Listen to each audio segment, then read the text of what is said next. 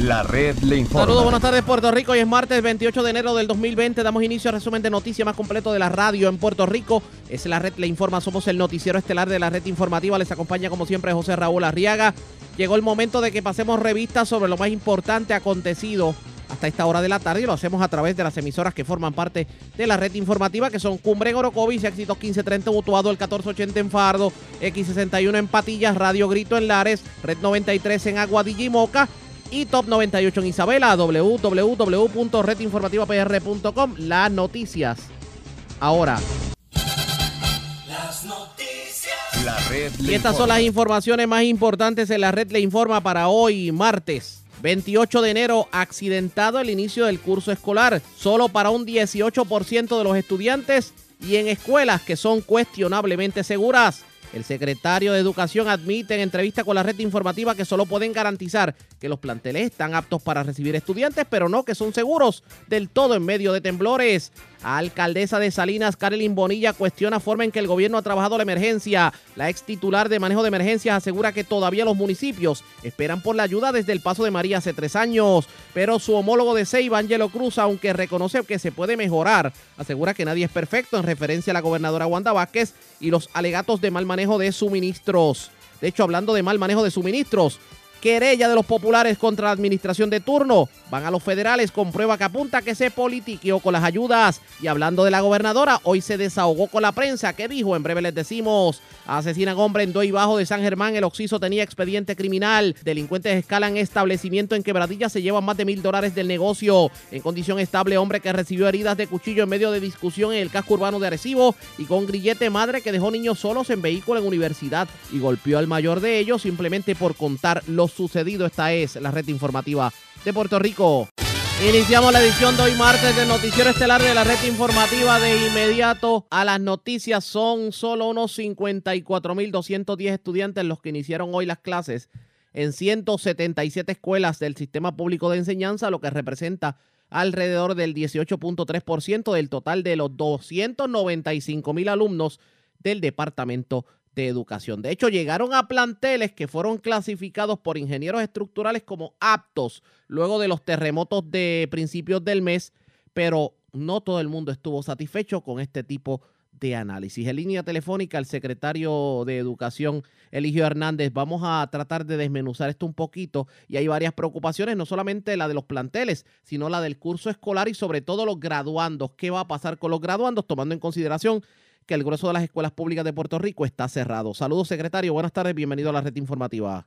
Muy buenas, ¿cómo usted se encuentra? Todo muy bien, gracias secretario, gracias por compartir con nosotros. Hay que hablar del curso escolar, pero yo quiero ampliar un poco la discusión, porque aquí se ha limitado la discusión a lo que es eh, la situación de seguridad de las escuelas, a lo que puede ser si están aptas o no aptas, si pueden verse o no afectadas con un temblor, aunque eso hay que tocarlo, pero a mí me gustaría tocar otros temas que como que se han dejado rezagados y es lo que tiene que ver con el curso escolar, es lo que tiene que ver con los estudiantes que están a punto de graduarse, es lo que tiene que ver con los estudiantes de educación especial y de la continuidad de lo que puede ser ese currículo académico. Y me gustaría hablar sobre el particular. Vamos a comenzar diciéndole al pueblo qué, cuántas escuelas están abiertas y por qué están abiertas. Cuéntanos, secretario. Bueno, eh, hay 177 escuelas que inician sus clases y la determinación surge porque ya nosotros tenemos la certificación de los ingenieros que estas escuelas son aptas para estudiantes.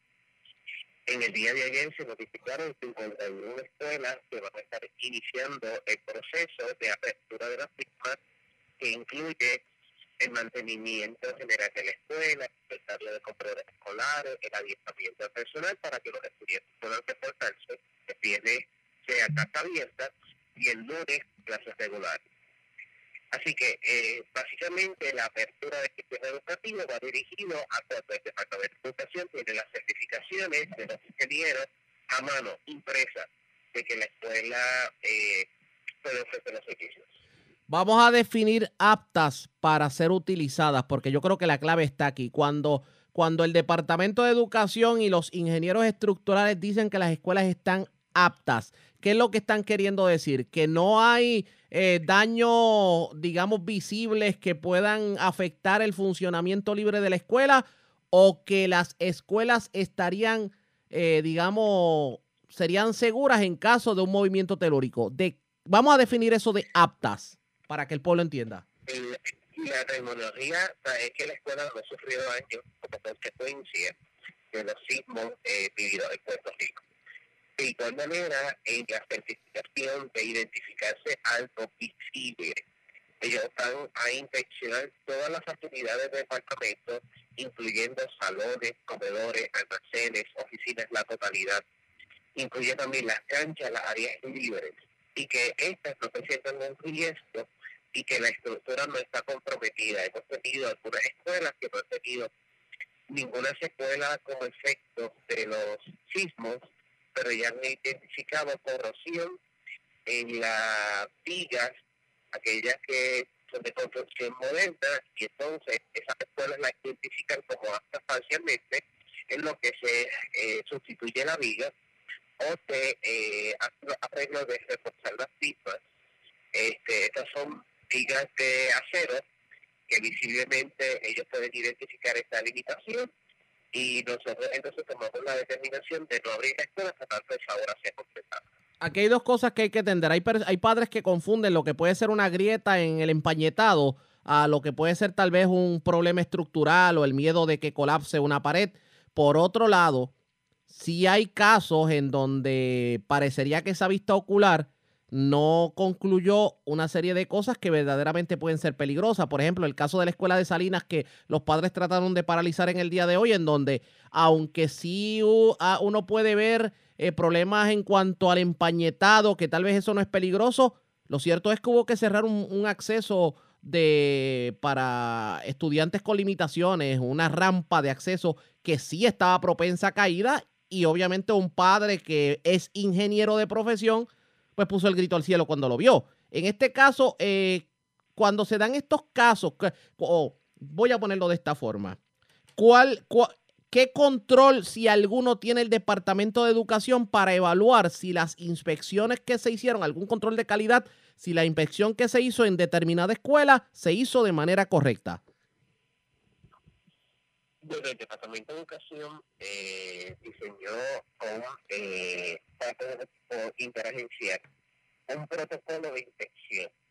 Ese protocolo es uniforme y lo utilizan todos los ingenieros que van a visitar las escuelas del sistema educativo público. Es una investigación eh, que siguió la guía federal. No obstante, se añadieron criterios adicionales eh, y ese protocolo es nuestra garantía de que se puede visitar, por ejemplo, el comedor escolar, eh, ver que eh, todos los elementos que conforman una escuela puedan ser visitados, evaluados y tengamos un assessment total de la escuela. de igual manera, este, cuando llega el informe, hay un proceso de revisión donde tenemos ingenieros de alto nivel y nos, nos referimos a ingenieros con grados de maestría que ven que el informe es consistente en términos de las observaciones y los comentarios. Departamento de Educación entonces recibe esa certificación, se discute el, se discute el parámetro general eh, la expectativa de trabajo del comité interagencial donde una normativa y ahí nosotros abrimos las Voy a hacer yo creo que la pregunta un poquito más difícil de lo que tal vez la han hecho anteriormente, pero yo creo que es meritoria hacerla y para que sintonice tarde hablamos con el secretario de Educación, Eligio Hernández. Secretario, lo que entonces ustedes como departamento nos quieren decir al pueblo es que el Departamento de Educación puede garantizar que la escuela visualmente está apta para uso, pero no pueden garantizar que la escuela pudiera sufrir algún tipo de daño o tal vez colapso o tal vez algún tipo de problema estructural en caso de que se reporte otro evento telúrico mayor. ¿De eso es que estamos hablando? Su, premisa eh, contiene varios elementos que aunque relacionados son independientes. Por ejemplo, el que una escuela pueda sufrir daño depende de muchas variables y depende, por ejemplo, de la localización de donde sea el sismo. Depende de la magnitud y depende de la profundidad. Así que el Departamento de Educación de Puerto Rico, junto a este comité, ha dividido el sistema educativo entre las áreas más alejadas a los epicentros, que son las regiones educativas de Arecibo, Bayamón, Cagua, Para el inicio del sistema educativo. No, esa parte la entendemos. Perdone, perdone que le, que le interrumpa en, en su alocución. Pero obviamente le hago la pregunta porque a mí me parece que como llega un momento en que tal vez caigamos, eh, como país podemos caer en la histeria colectiva, parecería que se le está exigiendo al Departamento de Educación por parte de varios sectores que el departamento pueda garantizar algo que es imposible, que no lo puede garantizar ningún ingeniero, es que una estructura vaya o no vaya a colapsar si hay un temblor. Eh, eso es correcto porque, por ejemplo, nosotros podemos, y, y el acercamiento es que la escuela al día de hoy es apta para recibir a los niños, pero si ocurriera un sismo mayor, por ejemplo, de 7 en el área de eh, nosotros tenemos que entonces comenzar un acercamiento distinto a donde fue el epicentro del evento para la toma de decisiones. Así que vamos poco a poco restableciendo el sistema alejado de los epicentros, pero de ocurrir los eventos, es el comité interagencial que, que nos va a dar asesoría técnica para la toma de decisiones. ¿No se le está exigiendo demasiado al Departamento de Educación para empezar este curso escolar? Yo creo que sí se está exigiendo mucho, no obstante, nosotros entendemos la preocupación genuina de los padres, padres o encargados eh, la garantía que estamos estableciendo en este momento y el compromiso contraído es que ninguna escuela del sistema educativo va a operar si no tenemos una certificación que la escuela es apta. Aquellas escuelas que son aptas parcialmente, que hay que hacer algún tipo de reparación, completaremos el ejercicio que nos solicitan eh, o nos piden los ingenieros, o tomaremos las medidas que ellos nos para la garantía y la seguridad de los estudiantes así como yo quiero lo mejor para mi familia, que son parte del sistema educativo público, esa misma garantía debe existir para todos los padres, padres estatales que conforman nuestro sistema educativo. Vamos a, a, lo que tiene que ver con el curso escolar. ¿Qué va a pasar con los estudiantes, con los estudiantes que se gradúan en mayo? ¿Hay algún plan para evitar que pierdan el semestre? Sí, los estudiantes que se gradúan en mayo eh, es importante clarificar que el promedio que se utiliza para la admisión a la universidad es promedio de diciembre.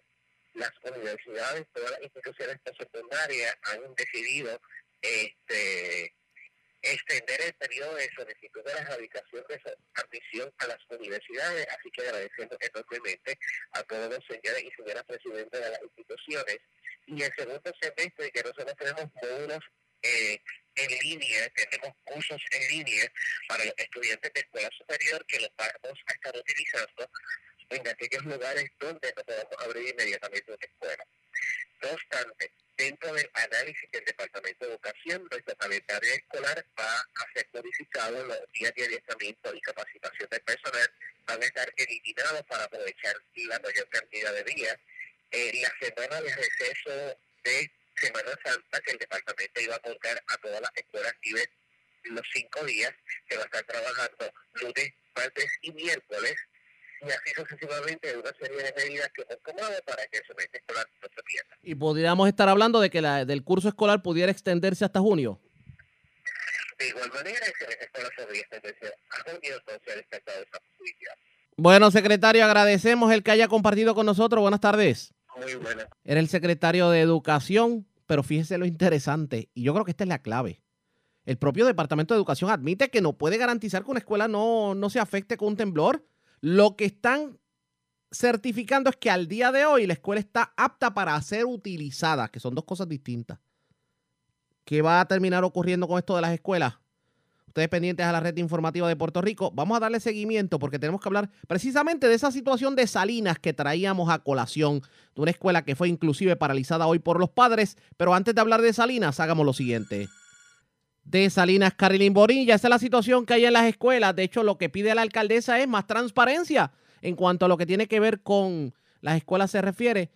De hecho, vamos a continuar el tema de las escuelas, pero antes hagamos lo siguiente. Presentamos las condiciones del tiempo para hoy.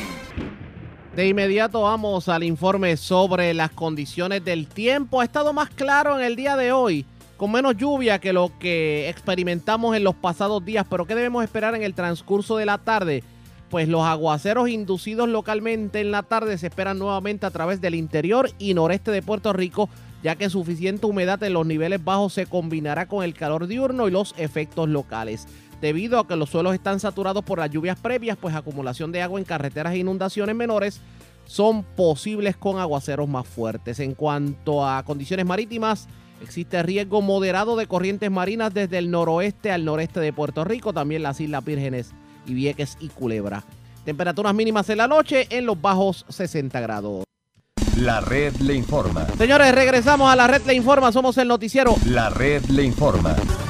Señores, regresamos a la red de Informa. Somos el noticiero estelar de la red informativa de Puerto Rico. Gracias por compartir con nosotros. Bueno, el inicio del curso escolar, por lo menos en las pocas escuelas en donde iniciaron las clases, no fue, digamos, miel sobre hojuelas, porque un campamento de madres y padres amaneció hoy frente a una escuela en Salinas para exigir la mitigación inmediata de lo que consideran como riesgos a la seguridad de los estudiantes en el plantel. Se trata de la escuela Antonio Ledé de Salinas y frente a la, entrada, a la entrada principal se levantó un campamento de familiares y allegados de alumnos con la intención de paralizar las labores hasta que se atendieran los reclamos.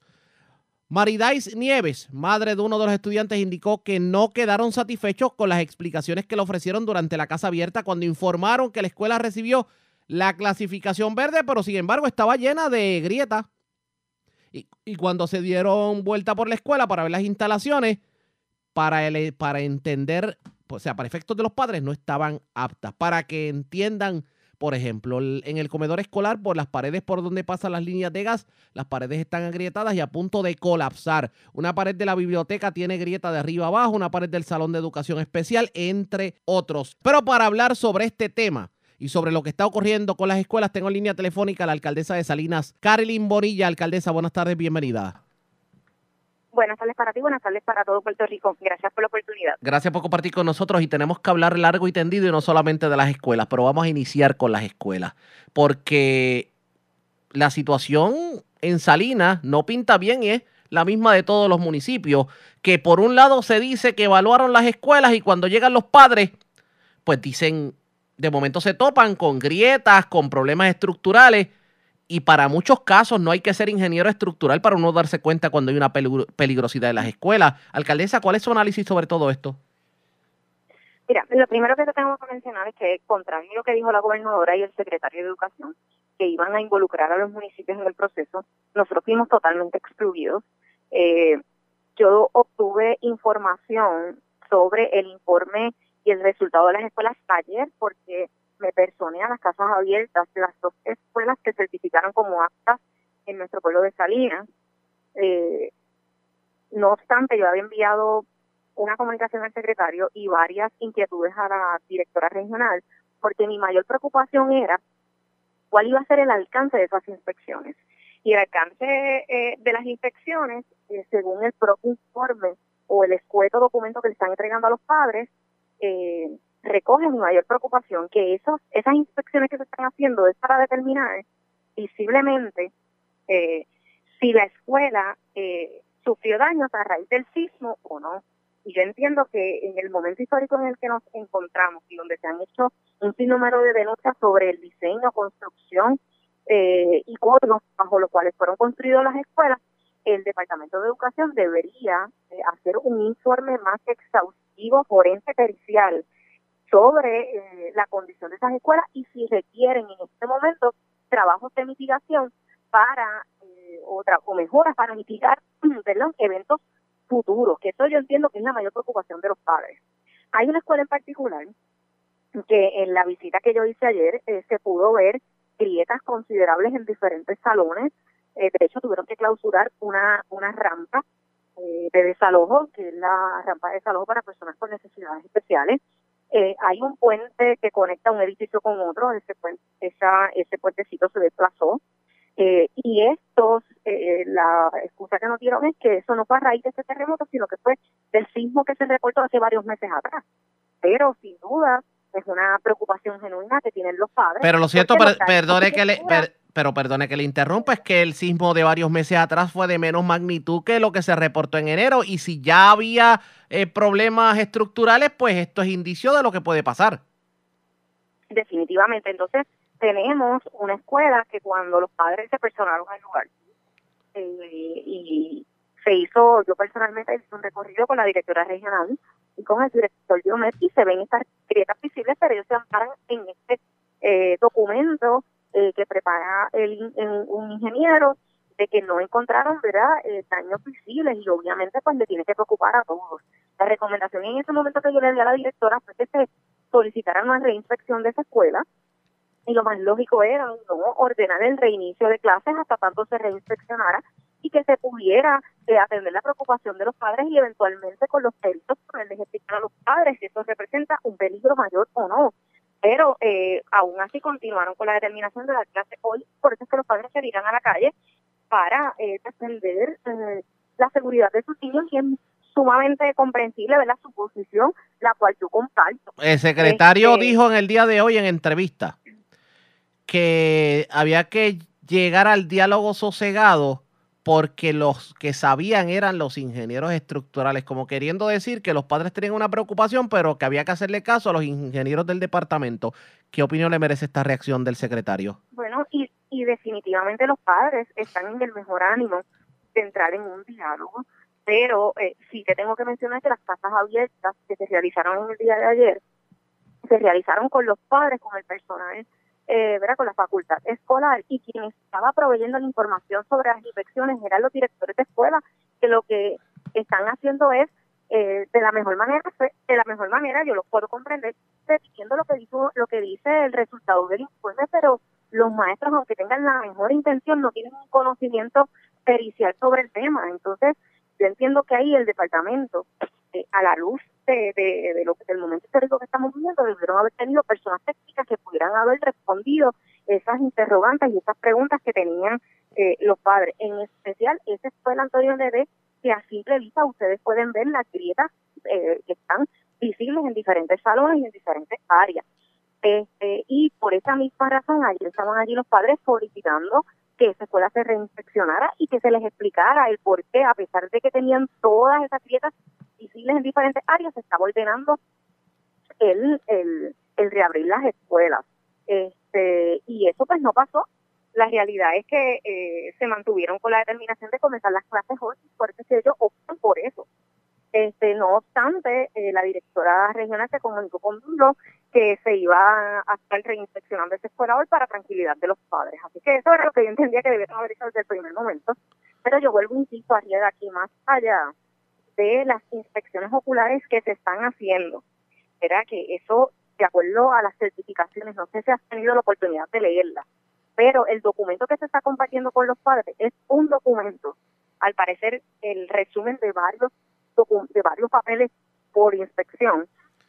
Y lo que dice esa, esa certificación es si la escuela tuvo daños, no tuvo daños, y si se ordena Digo, o no. Digo, Pero eh, de hace propio... Una, Ajá. Sí. hace este el, el ingeniero, ¿verdad? En letras más pequeñas y en inglés, hace eh, una salvedad de que esa inspección es una inspección ocular a raíz del terremoto que se, se reportó y en lo que ellos están evaluando si hay daños visibles a la estructura. Pero también hace hincapié en ese informe de que para poder determinar si la escuela necesita rehabilitación o si cumple o no con los parámetros, hay que hacer estudios más exhaustivos. Y eso es lo que yo entendía que el departamento debió hacer desde el primer Ahí lo que se está haciendo realmente es una vista- en el que estamos viviendo. Y ahí lo que se está haciendo realmente es una vista ocular y, y obviamente para que un ingeniero pueda determinar si un edificio es, es, eh, pro- eh, resistente a, temblores, tiene que hacer unas pruebas en las columnas, tiene que hacer unas, eh, tiene que hacer otro tipo de estudios en cu- cómo, cómo se encuentra precisamente el cemento, cuánto ha cuajado, qué tipo de material se utilizó, en dónde está enclavada la escuela y eso no se hace con simplemente llegar allí y dar un, como dicen por ahí, un caretazo. Pero, pero lamentablemente, por el, ante la incertidumbre que hay, ante el momento histórico en el que nosotros estamos viviendo, este, eh, ante el conocimiento público que hay de que muchas de las escuelas eh, tienen deficiencias significativas, entiendo que es lo correcto, este, y lo que lo que se debería estar haciendo, y si hay escuelas que se entienden que hay que hacer mejoras o, rehabilitarlas, pues que se busquen otras alternativas para los estudiantes. Yo entiendo la posición del secretario eh, de que ellos no son peritos en el tema y de que aquí hay que poco a poco volver a la normalidad, pero no es menos cierto que la preocupación de los padres está eh, latente, es una muy genuina, porque no es tan fácil pedirle a un padre que asuma una, una actitud precismo, ¿verdad? Que si mi escuela no tuvo daño, pues aquí no pasó nada, vamos a, vamos a volver a enviar a nuestros niños allá. Los padres eh, quieren que se hagan evaluaciones para determinar si esas escuelas necesitan mejoras o no. Eso es lo que, y es lo que yo entiendo que se debe el Departamento de Educación mover. Yo le voy a pedir que se quede en línea telefónica porque tengo que ir a la pausa, así que hagamos lo siguiente. La red Cuando regresemos, regresamos con usted y vamos. Yo creo que la tentación me obliga a hacer la siguiente pregunta. Usted fue jefa de manejo de emergencia. La forma en que se ha trabajado la emergencia, lo ocurrido con Carlos Acevedo, lo ocurrido con los suministros, lo que ocurre desde María hasta hoy, cómo usted lo analiza, es lo próximo. Regresamos con la alcaldesa de Salinas, Carlin Bonilla. Esto es el noticiero estelar de la red informativa.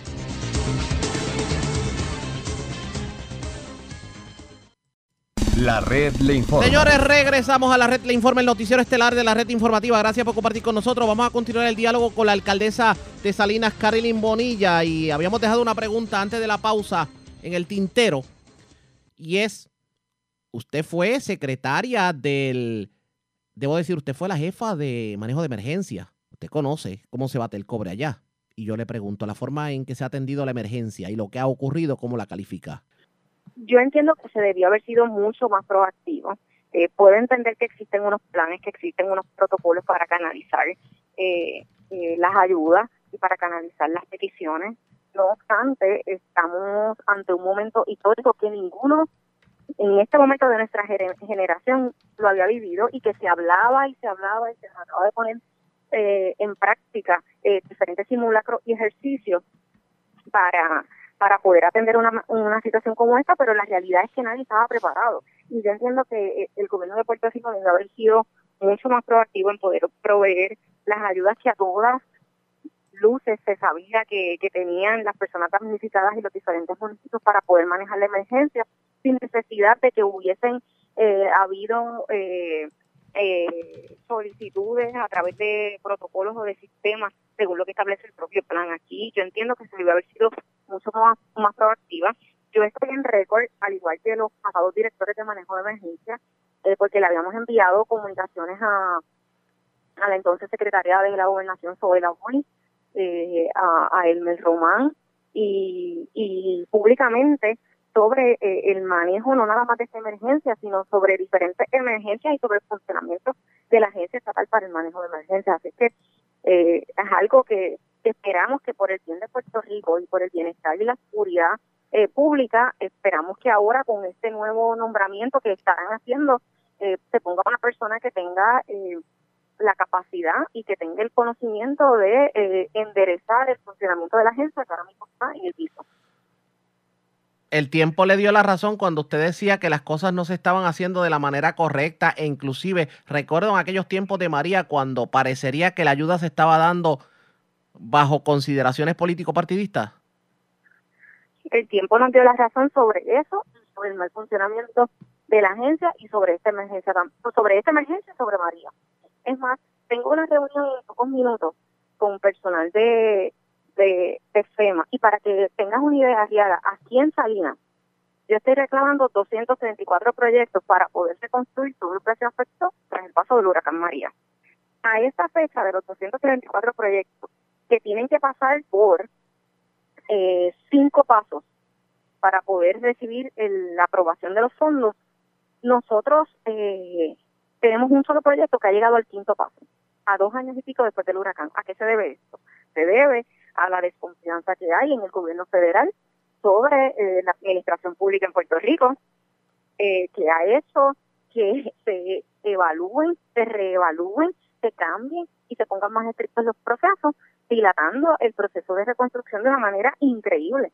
Eh, yo no he podido comenzar un solo proyecto de mejoras permanentes en el municipio de Salinas y lo que está pasando en Salinas se repite en los 78 pueblos. A esta fecha, a esta fecha todavía eh, no, se, no se han aprobado ni el 10% de los PW, que son los eh, Project Worksheets, los eh, contratos, por decirlo así, eh, en donde se aprueban los fondos para cada uno de los proyectos en nuestro pueblo. De eso estamos hablando. No pinta bien, definitivamente. Alcaldesa, gracias por haber compartido con nosotros. Buenas tardes. Gracias a ti, bonita tarde. Igual a usted también. Era la alcaldesa de Salinas, Carolyn Bonilla, pero otro que tuvo la oportunidad de reaccionar en cuanto a cómo se ha manejado todo esto de la emergencia de los terremotos y lo que tiene que ver con las escuelas lo fue el alcalde de Ceiba, Angelo Cruz, en entrevista con Charlie Robles. Esto fue lo que dijo sobre particular. Bueno, primeramente hay que poner algo en perspectiva. Eh, no hay un ser humano perfecto, que es lo primero que hay que tener claro. Pero la, la manera en que ha manejado la, la emergencia la, la, ha manejado muy bien. Eh, dicho sea paso, la vez que ella se quedó a dormir en, en, en Guánica, yo llegué a Guayanilla con ayuda y nos, encontramos ese día en Guayanilla pero de que tú tengas eh, el, mal manejo, como dicen eh, las personas, de, de unos suministros, ella adjudicó la, la, lo que se puede decir como culpa a quien le correspondía, porque era Carlos Acevedo. Entonces la pregunta que sale a, a, flote es, ¿para qué equipo trabajaba Carlos Acevedo? Porque Carlos Acevedo era el, director de manejo de emergencia, es la persona que estaba a cargo de brear con las emergencias en Puerto Rico, especialmente con esa de terremoto, donde él tenía conocimiento propio de ese almacén y no puso en funciones su, su uso, que era lo, que hay que, lo que la perspectiva que hay que ver, porque se le adjudica a ella de que ella tenía conocimiento de ese almacén. Sí tiene conocimiento de ese almacén porque el documento que alega que tienen los reporteros, yo tengo ese documento porque yo se lo pedí a una reportera que me entrevistó y digo, envíamelo, pues yo quiero verlo.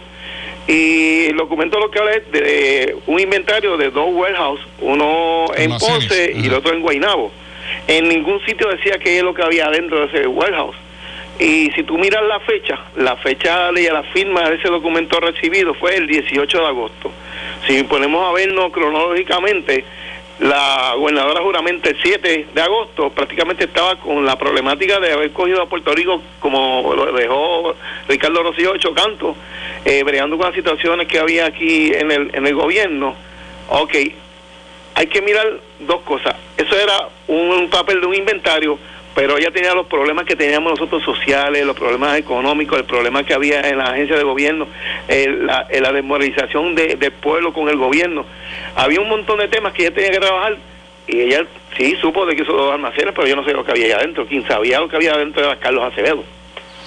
Ok, pero también me han dicho que la gobernadora eh, se pasa diciendo embuste eh, y que pues, de hecho, mucha gente presentaron de que tenía que renunciar. Eso fue la semana pasada.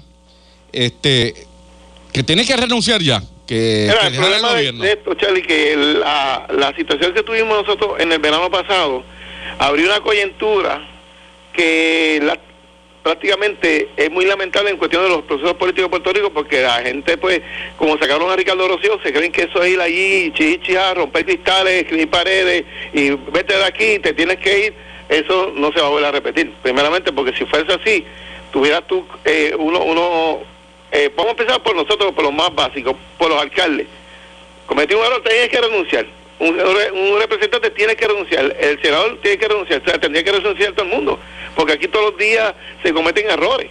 Lo cometes tú, lo cometo yo, lo comete José, lo comete el mismo Tommy Carión que es pastor, uno comete errores. Pero tú tienes que ver la trascendencia de ese error. O sea, eso que hay que ver. Aquí el error de no usar los suministros molestó y, y, fue duro porque nosotros, en el caso de Ceiba, yo compré mil cajas de agua para llevarla a los dos por los que fuimos compré agua, compré leche, compré comida, llevé catre. Entonces tú tienes ahí un sitio que hace falta pamper para adultos, pamper para niños, a ver si hace falta leche, y eso estaba allí. Entonces, ¿quién se supone que hubiera distribuido ese, ese, ese, esos suministros? Carlos Acevedo con su equipo de trabajo. Pero ¿qué pasa? Carlos Acevedo viene de la cepa de Ricardo Rosillo, que ¿qué pasó con los vagones de comida que vinieron a Puerto Rico? Se dañaron porque estaban para qué? Para politiquear Aquí hay que ver dos vertientes, tú sabes. La gobernadora es la gobernadora de Puerto Rico y es la que va a coger el cantazo, igual que yo en Ceiba, que con los cantazos, Aníbal coge en Fajardo, Jerry Luquillo, porque nosotros somos la máxima autoridad en los pueblos. y va, todo lo que ocurra debajo de nosotros, de nuestros directores, ¿quién va a tener la culpa? ¿El alcalde el gobernador? Que eso es lo que pasa aquí en Puerto Rico. Pero hay que ver entonces directamente, ella tuvo problemas con Carlos Acevedo, pues mira, lo que está malo se saca. Pero se calentó o no se calentó la gobernadora. ¿Ha perdido gente o no ha perdido gente? Mira, yo te voy a decir una cosa, lo que yo he ido a la calle, porque yo doy gracias a Dios de que hubo esa manifestación y lo que pasó en la manifestación. Esa manifestación se da con una convocatoria de, cal- de- de Calle 13 y de pelotero. ¿Qué pasa? Una cosa es que tú convoques a una manifestación una cosa que tú quieras aportar a ayudar a esa gente. Esa gente están sufriendo, pero ¿por qué él no convocó para que cada persona que llegara allí llegara con una caja de agua o con algo de comer y vamos a hacer la manifestación y esto después se lo vamos a dar a ellos? No, ahí vamos a, sacar a la gobernadora, el gobierno no sirve, hago chicha, rompo los cristales, quemo carros y al otro día me monto un avión, esa misma noche me voy. Lo primero que tienen que hacer los políticos en Puerto Rico, los senadores y representantes que escuchen este programa, aquí hay que empezar a hacer leyes que funcionen. Ok, se puede manifestar porque es un derecho constitucional, eso está claro. Pero si Angelo Cruz convoca a una manifestación en San Juan, y en San Juan, a través de esa manifestación que yo convoqué por las redes, por teléfono, por carta, por televisión, se rompen carros, queman carros, dañan vitrinas, dañan cosas, yo soy el responsable, yo tengo que pagar eso porque yo fui el que convoqué y la gente estaba tranquila en su casa, yo fui el que lo llevé a San Juan a romper y a, y a quemar. Aquí hasta que no hay, no hay una ley que adjudiquen culpa. Esas manifestaciones que tú ves que No cuando salen de, de San Juan tiene no. grafiti y todas las paredes y todo. No se atreven, no se atreve ninguno. no, eh, pues eso es lo que yo digo, no se atreven porque aquí todo lo ven con, con, con un fin político. Mira, cuando nosotros cojamos las cosas como deben de ser, y se lo digo a Johnny Mendy y a Tomás Rivera Chat, ya es tiempo de que se hayan hecho leyes. No que estamos diciendo que no puede manifestarse, Charlie, porque tú tienes el derecho a manifestarte, pero adjudica culpa. Por otra parte, te quiero decir lo de las escuelas. O sea, ella está manejando muy bien hasta que las escuelas aquí no se digan que están bien. No se pueden abrir, porque yo soy uno que yo, las escuelas mías, se evaluaron, yo tengo la- las evaluaciones en mi escritorio. Oiga, alcalde, le iba a preguntar sobre eso. Usted fue uno de los primeros, si no fue el primero, que contrató a un ingeniero para que certificara las escuelas de Ceiba y de Ceiba no se dice nada. Ellos aceptaron esas inspecciones que usted mandó a hacer con dinero de los ceibeños. Pues mira, yo ayer mismo recibí el informe escrito de, de las cuatro escuelas, porque incluía CROE. Ajá. Tengo los de, los de los Gestal y tengo una propiedad municipal que aproveché y la chequeé. Ajá. Ayer mismo, Berquisudí estuvo en mi oficina, le- aquí tengo tu informe de tu escuela. Yo te puedo decir, con los documentos que yo tengo en mi escritorio, que en Ceiba solamente hay una escuela que cumple con, con parte del código, que es la escuela superior. Esto, Santiago Iglesia Pantín, que tiene lo de la, la- que la columna corta esa que se está hablando tanto y que se recomienda que los niños no entren a esa escuela, que no tengan eso. Ok, la escuela intermedia no lo tiene, no cumple. O Pero sea, o sea, según la inspección, hay una sola escuela que cumple. en Ceiba, pero te, déjame terminar que te voy a decir. Ajá. Eh, cuando me siento con el ingeniero, pues yo tengo el documento de periódico que dice que en Ceiba la Luis Muñoz Marín es la que se puede usar. Pero Luis Muñoz Marín no cumple. Porque no cumple ni Luis Muñoz Marín ni la Isma Pedraza, solamente la Santiago Iglesia Pantín. Yo voy a entregar ese documento a cada escuela, pues yo a ver te voy a entregar el tuyo, para que lo tengan para tus papás, le voy a entregar para sus estudiantes, perdona. Lo- el otro es para entregárselo a, al Departamento de Educación, a- no a la región, a mandarlo al secretario. Y la otra copia que le voy a enviar de la, de la escuela es a la gobernadora. Yo me voy a quedar con la mía, porque la mía tiene la foto y todo, tiene es mucho más extensa. Sí. Y la recomendación mía, que si están oyendo los seibeños aquí, que yo soy maestro de, de- de- de profesión, mi recomendación, según lo que yo leí en los documentos de- del ingeniero, que dice que no se debería usar las escuelas que no cumplen hasta que no sean esto arreglados para que pues cumplan con el código, es crear un, un interlocking que estuve hablando con Berky, en la escuela superior de tres fases, de 7 a 12 los, los, los estudiantes de la elemental, de 12 a 5 los estudiantes de la intermedia y de 5 a 10 de la noche los de la escuela superior. No hay otra alternativa porque la única, la única escuela que hay es esa. O sea, es un interlocking con tres turnos. Tres fases, serían tres fases, pero estuve hablando con Berky porque ver también la cantidad de estudiantes que hay entre lo que es la superior y la intermedia, porque cuando yo era esto joven, que eso hace mucho tiempo, eh, estaba en la escuela esto, Santiago de Serpentín, estaba en el tercer piso, era la superior, y en el segundo y el primer piso era la escuela intermedia, que era la más grande. El planteamiento que hace el alcalde es que hay alternativas para que en Ceiba se pueda dar inicio al curso escolar y se pueda agrupar la mayor cantidad de estudiantes. Ahora bien, hay que ver lo que va a decidir el Departamento de Educación sobre el particular. Ustedes pendientes a la red informativa. Mientras tanto, hagamos lo siguiente. La red le La pausa y cuando regresemos las noticias del ámbito policíaco más importantes acontecidas, entre las que tenemos que destacar, asesinaron a un hombre en Doy Bajo de San Germán. El occiso tenía expediente criminal, mientras delincuentes escalaron un establecimiento en Quebradillas. Se llevaron más de mil dólares del negocio y en condición estable se encuentra un hombre que recibió heridas de cuchillo en medio de discusión en el casco urbano de Arecibo. Y le pusieron un grillete a una madre que dejó a sus niños solos en un vehículo a la Universidad del Sagrado Corazón y le entró a cantazos al mayor porque simplemente delató la situación. Es lo próximo, la pausa. Regresamos en breve.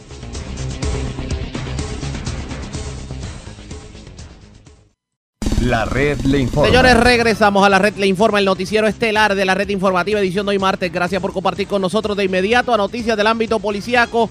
Comenzamos en la zona oeste de Puerto Rico porque un hombre de 33 años fue ultimado a balazos. Hecho ocurrido en el barrio Duey Bajo de San Germán. Jonathan Matías, oficial de prensa de la policía en Mayagüez, con detalles. Saludos, buenas tardes. Buenas tardes, saludos, Ariaga, a los amigos de Sintonía. Este asesinato fue reportado en la madrugada de hoy en la carretera número 2, kilómetro 168.3, en el barrio Duey Bajo, en San Germán, cerca de las 12 y 7. El occiso fue identificado como Carlos Johan Torres Rodríguez, de 33 años, residente del pueblo de Mayagüez. Este tenía récord criminal eh, por violación a las distancias controladas y también se encontraba bajo probatoria, según trascendió en la investigación. Él conducía un vehículo Suzuki aéreo del año 2005, color azul, por el mencionado lugar cuando fue atacado a tiros desde otro vehículo en marcha, recibiendo múltiples impactos de bala en diferentes partes del cuerpo que le ocasionaron la muerte en el acto. En el lugar eh, se recuperó evidencia como casquillos de balas y eh, la agente Rafael Mercado y el sargento Joel Ayala, adscrito a la División de Homicidios de CIC de Mayagüez, tienen a cargo la investigación en unión al fiscal José Arocho. Al momento, pues es lo más sobresaliente ocurrido en el área policíaca y continúan investigando el móvil de este incidente. Gracias por la información. Buenas tardes. Buenas tardes. Gracias, era Jonathan Matías, oficial de prensa de la policía en Mayagüez. De la zona oeste vamos a la zona norte de Puerto Rico. Delincuentes escalaron un establecimiento en el municipio de Quebradillas y, y cargaron con dinero del lugar. Además, vivo de milagro, en condición estable, se encuentra un hombre que fue, recibió una herida con un cuchillo de parte de otro en medio de una discusión. Esto ocurrió en el casco urbano de Arecibo. Y la información la tiene Mayro Ortiz, oficial de prensa de la policía en el norte. Saludos, buenas tardes. Buenas tardes. ¿Qué información tenemos? Se reportó un escalamiento ayer en horas de la mañana en un establecimiento el cual ubica en la carretera número 2, el kilómetro 100.7, marginal de San José, en el pueblo de Quebradilla. Según informa Miguel Ángel Rosa Álvarez, que alguien utilizando un objeto con- contundente picó la verja ciclón fence lado norte y luego forzaron la puerta al lado norte del establecimiento indicado, logrando acceso al interior y se apropiaron de 1.333 dólares con 42 centavos en efectivo, 200 dólares del Petty Cash y 60 dólares de la caja registradora y herramientas en espera de inventario. Investiga la agente William Nieves del distrito de Quebradilla, quien le dio conocimiento a propiedad del área recibo, quienes continúan con la investigación. También se reportó una agresión agravada de en horas de la tarde en la calle Aristo Cruz, frente al número 28, cerca del puente en el pueblo de Arecibo. Según informa Jonathan Toby Rivera, en el lugar antes mencionado, Pedro Molina Rivera, de 34 años, con un objeto punzante, cuchillo, le infligió una herida en el costado izquierdo. Además, le ocasionó daño a su vehículo, picó Ford 150 color blanca, rompiéndole el cristal frontal y el neumático lado izquierdo. El agente Carlos de Jesús González del precinto 107 Arecibo arrestó a Molina Rivera y consultó el caso con el fiscal Rafael Freite del Fiscalía Arecibo, quien ordenó dejarlo en la celda hasta hoy en horas de la mañana para radicar los cargos correspondientes. Hasta el momento esas son las novedades que tengo en el área de Arecibo. Que pasen buenas tardes. Y buenas tardes para usted también. Gracias, era Mayra Ortiz, oficial de prensa de la policía en Arecibo, de la zona norte a la zona metropolitana. Porque, señores, con grillete electrónico, una madre la cual aparentemente dejó a, a sus menores solos en el interior de una guagua en el estacionamiento de la Universidad del Sagrado Corazón y se formó la de Troya. Tan pronto las personas se dieron cuenta de pues, la presencia de los menores solos. Además, además, otra persona que cae en el viejo truco de del familiar secuestrado, la dama en el desespero, le dio a los timadores 1.500 dólares en efectivo en el centro comercial Plaza Las Américas. Después se percató de que todo era eh, pues algo fingido para quitarle dinero. Sacha Ramos, oficial de prensa de la policía en el cuartel general con detalles. Saludos, buenas tardes. Y buenas tardes. Como indicaste, agentes adscritos a la División de Delitos Sexuales del CIC de San Juan realizaron cargos por negligencia y maltrato de menores contra Jos Mirelis Ortiz Rodón, de 30 años, y los juez Marangelis Colón encontró causa para correcto señalando una fianza de 4 mil dólares, la cual prestó. Ortiz Rodón dejó a su hija de 7 años de edad a cargo de su hermana de 7 meses desde nacida en el interior de una Toyota Siena color oro en el estacionamiento de la Universidad del Sagrado Corazón, ubicada en la calle San Antonio Rosales, jurisdicción de Barrio Obrero, mientras ella laboraba en el área de mantenimiento. Los hechos ocurrieron el pasado viernes 24 de enero a las 9 de la mañana. Tras el menor darle conocimiento a su papá de lo sucedido y al enterarse Ortiz Rolón, esta reclamó al menor y alegadamente lo golpeó en el lado izquierdo de la cabeza y en el hombro izquierdo. El niño tuvo que ser transportado al hospital de pediátrico de Centro Médico de Río Piedras, donde fue atendido. La agente Gilma Rivera Martínez, adscrita a la Revisión de Delitos Sexuales, investigó junto a la fiscal Iraida Casillas Rivera y se le dio conocimiento al Departamento de la Familia. Por otro lado, eh, una mujer fue víctima de timo luego que un desconocido la contactó mediante llamada telefónica y le indicó que tenía a su hija secuestrada en los predios del centro comercial Plaza Las Américas en Atorrey. Según alegó la creyente, Rosita Arzuaga, recibió una llamada telefónica indicando que tenía a su hija secuestrada y le pidieron 1.500 dólares. La mujer, en medio de la desesperación, entregó el dinero en efectivo. El caso fue investigado preliminarmente por agentes del precinto de Atorrey Oeste y referido al personal del, del CIC de San Juan para que procedan con la pesquisa. Eso sería todo. Buenas tardes. Y buenas tardes para usted también. Gracias, era Sacha Ramos, oficial de prensa de la Policía en el cuartel general de la zona metro, la zona este de Puerto Rico. Radicaron cargos criminales contra una dama que fue sorprendida por agentes de la policía. Estaba literalmente destruyéndolo todo en un establecimiento allá en la zona de Fajardo. Y cuando fueron los agentes a intervenir, pues los amenazó hasta, le quitó hasta un arma de reglamento a uno y amenazó a, a varios de ellos. Y Mara Rivera Piñero, oficial de prensa de la policía en Fajardo, con detalles. Saludos, buenas tardes. Buenas tardes. Eh, cargos criminales por violaciones a la ley de armas y daños agravados fueron radicados contra Betsaida Rosario Mingetti, de 47 años de edad, los hechos ocurrieron para el día miércoles 22 de enero del año en curso en el garaje Eureka, ubicado en la carretera 187, barrio Las Croabas, en Fajardo, donde Rosario Mingetti ocasionó daños en el lugar y logró acceso al arma de reglamento de uno de los policías interventores.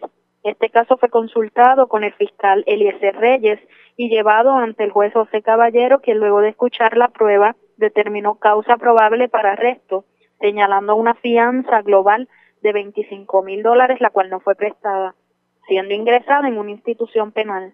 La agente Bosa, escrita a la División de Agresiones del Cuerpo de Investigaciones Criminales de Fajardo, investigó este incidente. Esto es lo que tenemos al momento. Buenas tardes. Y buenas tardes para usted también. Gracias, Erimara Rivera Piñero, oficial de prensa de la policía en la zona de Fajardo. Más noticias del ámbito policiaco en nuestra segunda hora de programación. Pero señores, antes de ir a la pausa e identificar nuestra cadena de emisoras en todo Puerto Rico, vamos a noticias internacionales con la voz de América. Este es un avance informativo de la voz de América. Desde Washington les informa Henry Llanos. La filtración de un libro del ex asesor de Seguridad Nacional de Estados Unidos, John Bolton, que se publicará el mes próximo, parece acercar a varios senadores republicanos al llamado de testigos en el juicio político al presidente Donald Trump. Nos informa Luis Alberto Facal. El juicio político al presidente de Estados Unidos, Donald Trump, se reanudó el lunes en medio de informes de nuevas pruebas que podrían cambiar el voto de los senadores republicanos sobre la declaración de testigos más adelante esta semana. Un informe reveló que el ex asesor de Seguridad Nacional John Bolton alega que Trump personalmente le dijo que condicionó la ayuda a Ucrania por una investigación sobre sus rivales políticos. El presidente Trump negó las especulaciones por completo. Puedo decirle que nunca se le dijo nada a John Bolton. Luis Alberto Facal, Voz de América, Washington. Estados Unidos exhortó el lunes a los estadounidenses a reconsiderar cualquier plan para viajar a China en medio de un brote mortal de un coronavirus que se originó en la ciudad de Wuhan. El Departamento de Estado de Estados Unidos también emitió una severa advertencia para que sus ciudadanos no viajen a la provincia de Hubei, donde se encuentra Wuhan. Hasta ahora, 82 personas han muerto como resultado del virus, todas ellas en China. En una votación dividida, la Corte Suprema de Justicia de Estados Unidos autorizó el lunes a la administración Trump establecer nuevas reglas que podrían poner en peligro el estatus de residente permanente para los inmigrantes que usen cupones de alimentos, Medicaid y vales de vivienda. Este es un avance informativo de la Voz de América. Un alto representante del gobierno en disputa de Venezuela asegura que no va a pasar nada cuando el presidente interino Juan Guaidó regrese al país. Desde Caracas nos informa Carolina Alcalde. Conforme se acerca el fin de la gira internacional del presidente interino Juan Guaidó, en las redes sociales crece la incertidumbre sobre la forma en la que regresará al país, sobre si logrará ingresar sin trabas o si pudiera ser detenido. Sin embargo, el presidente de la Asamblea Nacional Constituyente Chavista, Diosdado Cabello, aseguró que no va a pasar nada al regreso de Guaidó. Si alguien pide que invadan mi país, yo estoy obligado a defender mi país. Estados Unidos pretende invadir, como hacen ellos, sabe que ellos lo hacen. Muchos países del mundo solo están a la cola de lo que haga o diga Estados Unidos. Carolina, alcalde Voz de América, Caracas. La película The Gentleman demostró no ser competencia para Bad Boys for Life, que volvió a derrotar a sus competidores recaudando 34 millones de dólares en la semana. Esta taquilla fue suficiente para que la dupla formada por Will Smith y Martin Lawrence superara la marca de los 100 millones de dólares y ocupara el número uno por segunda semana consecutiva. Este fue un avance informativo de La Voz de América. La red le informa.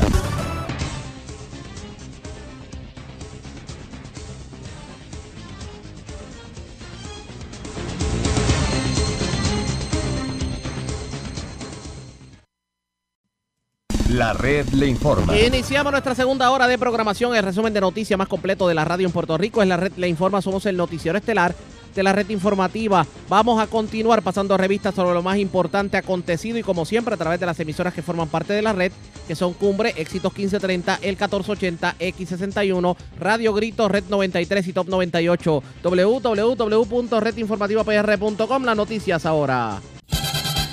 Las noticias. La red Y estas son las informaciones más importantes en la red le informa para hoy, martes. 28 de enero, accidentado el inicio del curso escolar, solo para un 18% de los estudiantes y en escuelas que son cuestionablemente seguras. El secretario de Educación admite en entrevista con la red informativa que solo pueden garantizar que los planteles están aptos para recibir estudiantes, pero no que son seguros del todo en medio de temblores. Alcaldesa de Salinas, Carolyn Bonilla, cuestiona forma en que el gobierno ha trabajado la emergencia. La ex titular de manejo de emergencias asegura que todavía los municipios esperan por la ayuda desde el paso de María hace tres años. Pero su homólogo de Ceiba, Angelo Cruz, aunque reconoce que se puede mejorar, asegura que nadie es perfecto en referencia a la gobernadora Wanda Vázquez y los alegatos de mal manejo de suministros. De hecho, hablando de mal manejo de suministros, querella de los populares contra la administración de turno. Van a los federales con prueba que apunta que se politiqueó con las ayudas. Y hablando de la gobernadora, hoy se desahogó con la prensa. ¿Qué dijo? En breve les decimos. Asesinan hombre en Doy Bajo de San Germán. El Oxiso tenía expediente criminal. Delincuentes escalan establecimiento en Quebradilla. Se llevan más de mil dólares del negocio. En condición estable, hombre que recibió heridas de cuchillo en medio de discusión en el casco urbano de Arecibo. Y con grillete madre que dejó niños solos en vehículo en universidad. Y golpeó al mayor de ellos simplemente por contar lo sucedido. Esta es la red informativa de Puerto Rico. Iniciamos nuestra segunda hora de programación en el Noticiero Estelar de la Red Informativa. De inmediato las noticias, los representantes Tatito Hernández y José Coni Varela radicaron una querella y refirieron a la gobernadora Wanda Vázquez, al Departamento de Justicia, Ética Gubernamental y a las autoridades federales, luego de que la exsecretaria de la familia expresara públicamente que su despido correspondía a motivaciones político-partidistas y que aparentemente se estaba jugando políticamente con los suministros para damnificados. Vamos a la redacción de la red informativa con la compañera Sandra Rodríguez Coto, que tiene precisamente en línea telefónica Tatito Hernández. Sandra. Amigos, en línea telefónica se encuentra el representante Rafael Tatito Hernández, que junto a Connie Varela radicaron ayer una querella y un referido de la gobernadora Wanda Vázquez a las autoridades federales, específicamente al Departamento de Justicia Federal y a Ética Gubernamental a nivel local por las expresiones que hizo la gobernadora luego del despido de la secretaria de la familia. Representante, ¿cómo está? Pues más bien, saludos Sandra y saludos a todos tus escucha. Gracias por estar con nosotros. Representante, este referido, eh, ¿puede explicar un poquito qué corresponde? Porque eh, me ha sorprendido el, referido de, eh, por este caso en particular?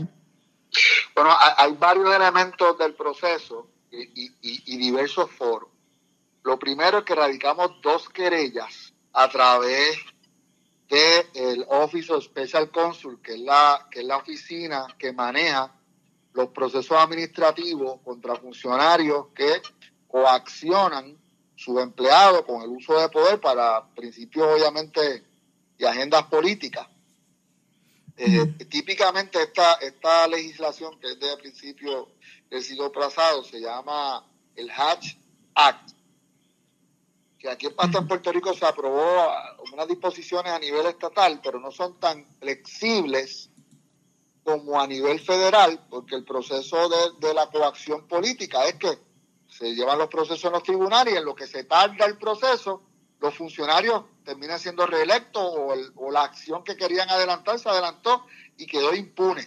Así que el gobierno federal creó este mecanismo para que fuera más ágil.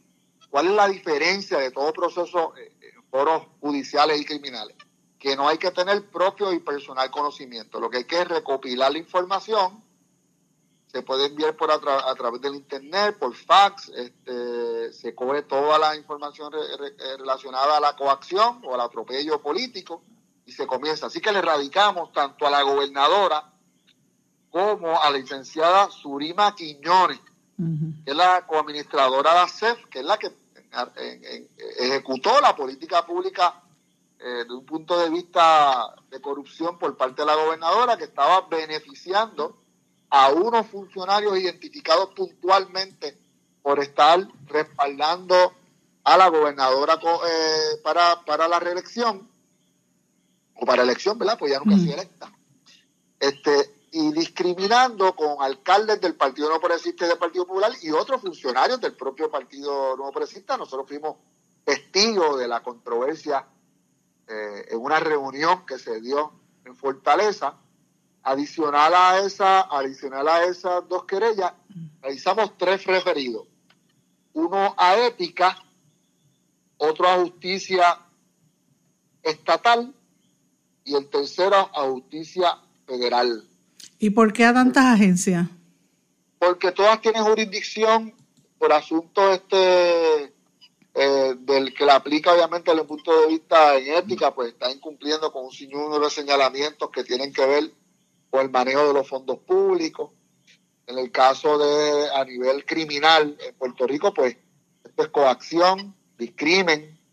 En el caso a nivel federal, es el la utilización de fondos públicos federales para adelantar campañas políticas o influenciar electoralmente.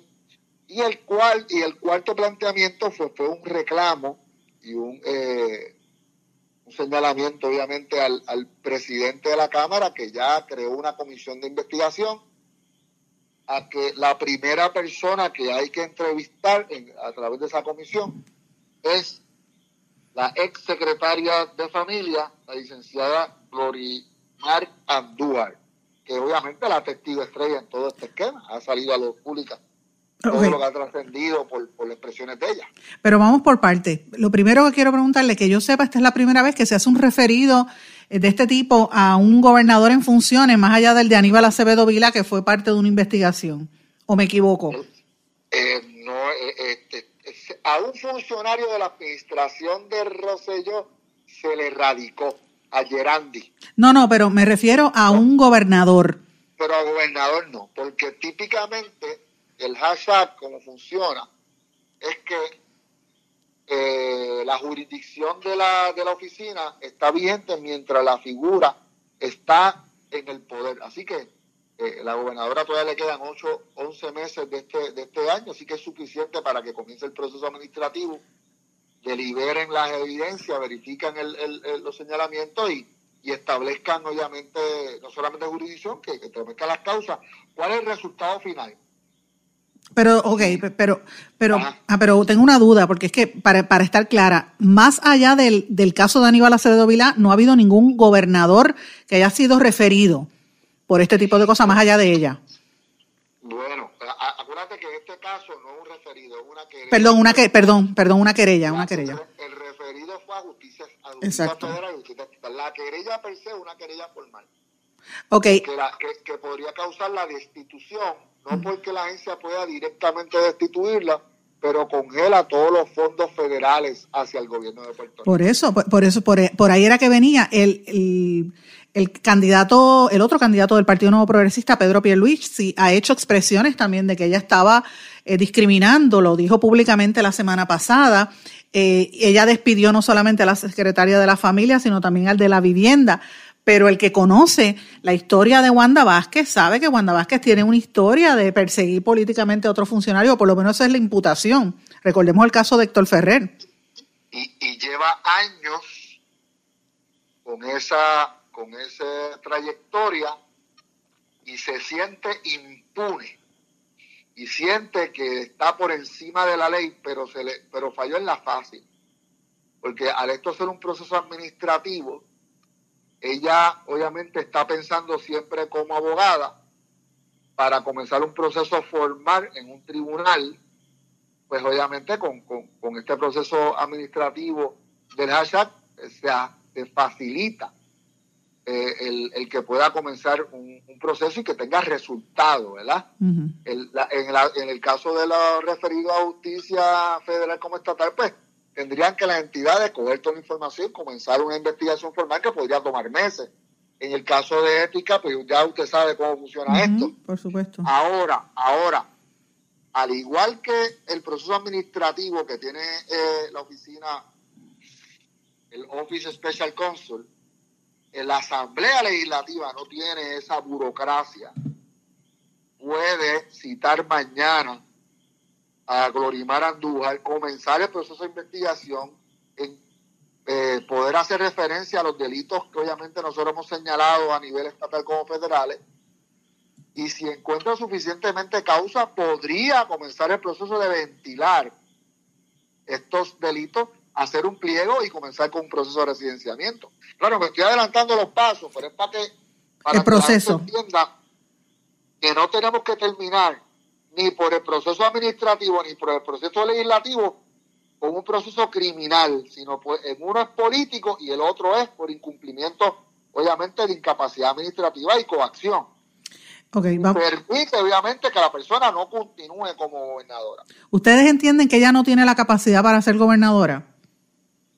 Yo entiendo esto desde el primer día, pero lamentablemente la gente se nubló con la idea de que ella era el parapeto que iba a evitar que Tomás Rivera Chat se convirtiera en gobernador. Al final ha sido peor. Tomás Rivera Chat es el titiritero detrás de la campaña de Wanda Vázquez. Y eso, pues obviamente, pues a, todo el mundo ha podido ver la verdadera cara de la actual gobernadora Obviamente es una gobernadora legítima, no vamos, no vamos a entrar en esa controversia, eso está adjudicado desde el punto de vista constitucional, pero desde el punto de vista del pueblo, todo el mundo se ha dado cuenta que una persona que no, que no debió haber llegado ahí por su trayectoria, por su, por su tape, por su componenda, con, haberse convertido en un momento dado en la, en la abogada del gobernador Rosselló, no del pueblo, del gobernador Rosselló, para evitar las controversias y los Bueno, los chanchullos. eh, no todo, todo el mundo sabe esa historia, pero ahora estamos viendo hechos de ella. En récord, en récord está este programa en blanco y negro con Sandra y nuestro blog, que desde el verano pasado, en medio de, de las controversias, cuando revelamos el chat, revelamos también un chat de Wanda Vázquez con el entonces secretario de la gobernación, eh, eh, Maldonado, que también estuvo en Hacienda, donde ella se negaba a investigar el caso de, Unidos por Puerto Rico para no tocar a la primera dama, que luego de nosotros publicarlo, el compañero Jay Fonseca lo, tocó y estuvimos en su programa de televisión. E, e igualmente revelamos que la, que en la entonces secretaria de Justicia se había negado a investigar eh, las alegaciones de irregularidades en la Junta de Cannabis y en la Junta de Farmacia, donde hay un desfalco de cerca de 14 millones de dólares. Y prácticamente Ética Gubernamental le tiró la toalla. Eh, lo- eh, no, no ha pasado nada. Ahora mismo se hizo un referido un- al FEI de los funcionarios del chat y eso está bastante aguado. O sea, que ¿de, de qué estamos hablando? Yo, yo- me parece a mí como que... Sandra, Ajá. aquí hay un patrón. Sí. de- de- en el caso de ella, en el caso de ella, es un padrón de años. O sea, ella, ella ha mantenido su estilo de trabajo político partidista, más que obvio, desde hace muchos años. Ella tiene una doble vara en las posiciones que ha ejercido como procuradora de la mujer, todo el mundo sabe la historia, como secretaria, las funciones que ha tenido. Y como gobernadora, pues ¿por qué si lleva años haciendo esto iba a cambiar? Porque nadie le había parado el caballito. Representante, pero hay quien podría argumentar que esto es un elemento político partidista, que estamos en año de elecciones y que ustedes son populares, por eso lo están erradicando. Que, Bueno, y también podría argumentar, como he escuchado varios populares que solamente piensan en la cosa político partidista, que a nosotros no nos conviene entrar en una pelea porque se están matando entre ellos y este ese es el análisis político electoral que lamentablemente nos tiene a todos esclavos con este con este eh, gobierno. Las cosas cuando hay faltas, sea del que sea, y nosotros hemos hecho planteamientos, cuando hay actos de corrupción, venga de donde venga, hay que repudiarlo, y en el momento que sea. Y este fue el momento que apareció una información que trasciende de los propios funcionarios del Partido No Progresista, que llevamos años eh, haciendo señalamientos, por los últimos tres años, sobre esta señora, y ahora pues hay, es- hay hay unos hechos más que evidentes que requieren de acción. El que esté buscando el saldo político, pues dirá, quédate sentado. El que cree que la corrupción hay que combatirla siempre, pues, comprende que esto hay que combatirlo en el momento, no por cu- cuestiones políticas. Este, los partidos tienen sus grandes retos, esos son otros 20 pesos y cuando vengan las elecciones que la gente vote. Ahora tenemos una gobernadora que no debió nunca haber llegado ahí, que obviamente no estaba capacitada, que la gente está sufriendo en el sur del país y que yo considero, y voy a hacer el planteamiento sin ningún tipo de duda, de que es una corrupta, de que es una corrupta que ha coaccionado a sus funcionarios de su propio partido. Yo la vi de frente ofender a legisladores de su propio partido. Y yo pues se lo dije de frente, usted está errada, usted está aquí eh, rompiendo las relaciones con su legislatura, la legislatura estatal, la legislatura del gobernador, no de los alcaldes. Y obviamente me, me percaté después, ¿verdad? No, no sabía que era una, una, una fractura tan profunda, que era un asunto estrictamente de endoso, estrictamente de eh, quién respaldaba a quién.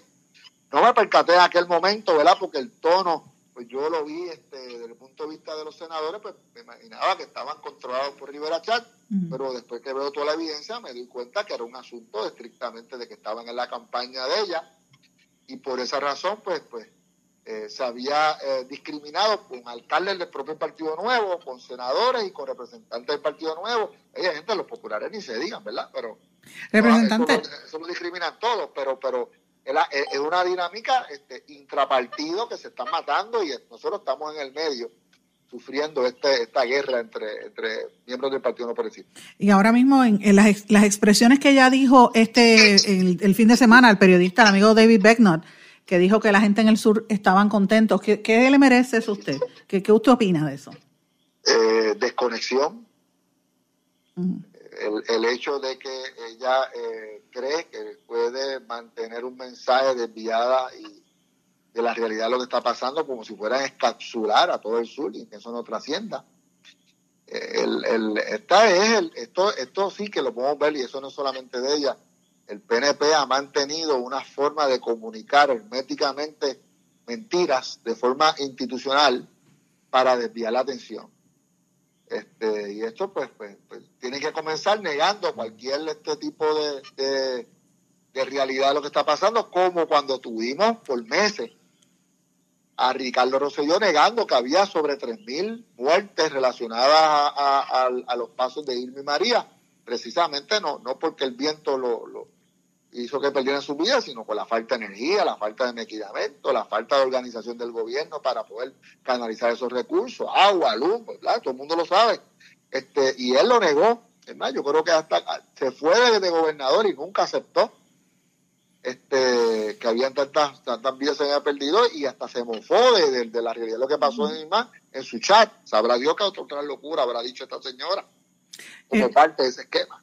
La secretaria en, en particular, eh, cuando Wanda Vázquez era secretaria de Justicia, ella fue objeto también de un proceso, recordaremos que fue hasta el tribunal, eh, el, el, proceso que le llevaba el FEI, y salió bien en el caso de donde ella intervino, ella y su marido también, porque el esposo que es juez intervino en el, en, en el robo del cual fue víctima una de sus hijas.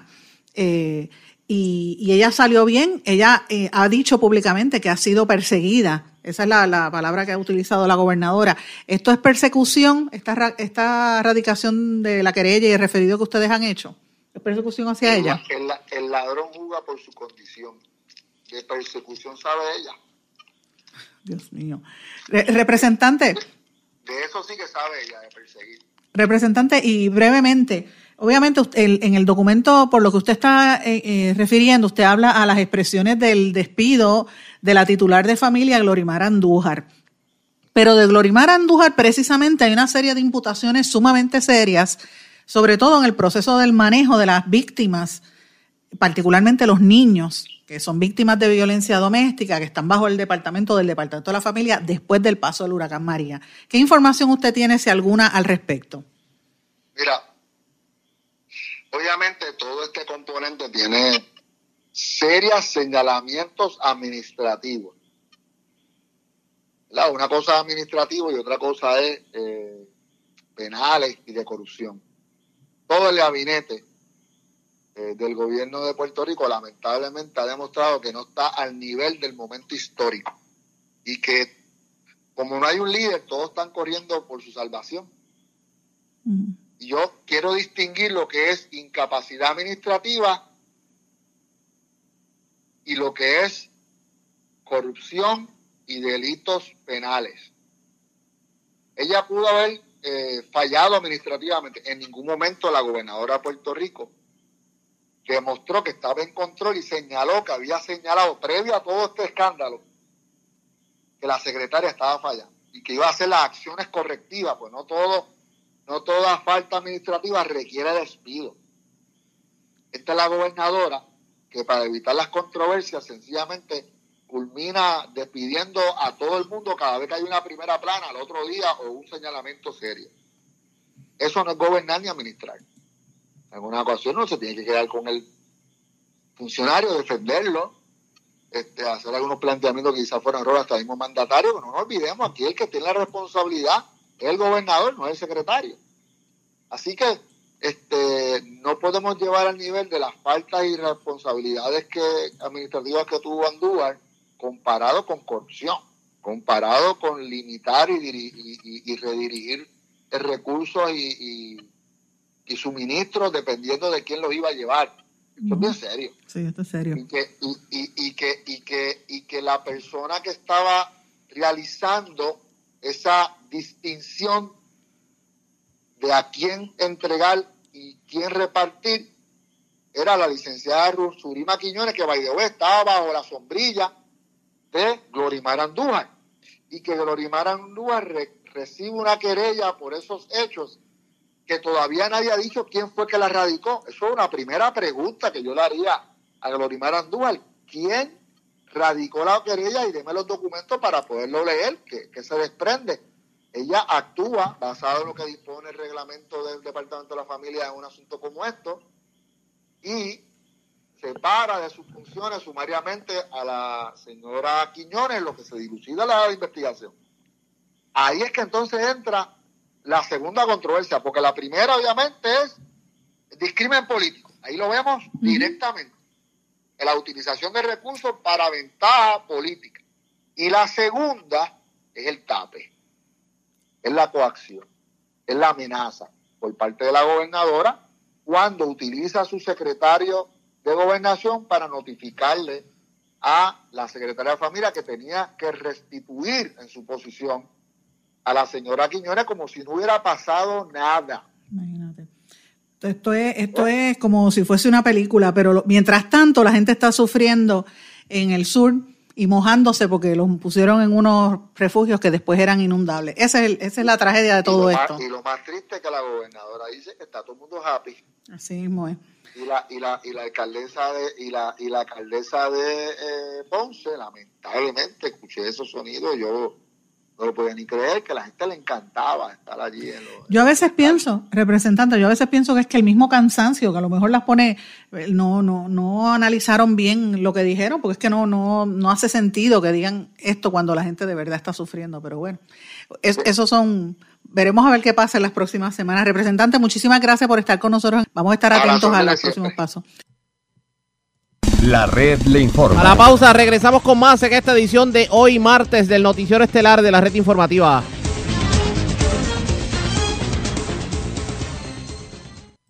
La red le informa. Señores, regresamos a la red Le Informa, el noticiero estelar de la red informativa. Gracias por compartir con nosotros la gobernadora Wanda Vázquez.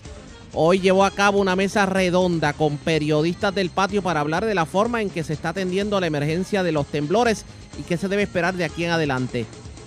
¿Qué ocurrió en este cónclave? Vamos a escuchar parte de lo que fue el intercambio entre periodistas y la gobernadora.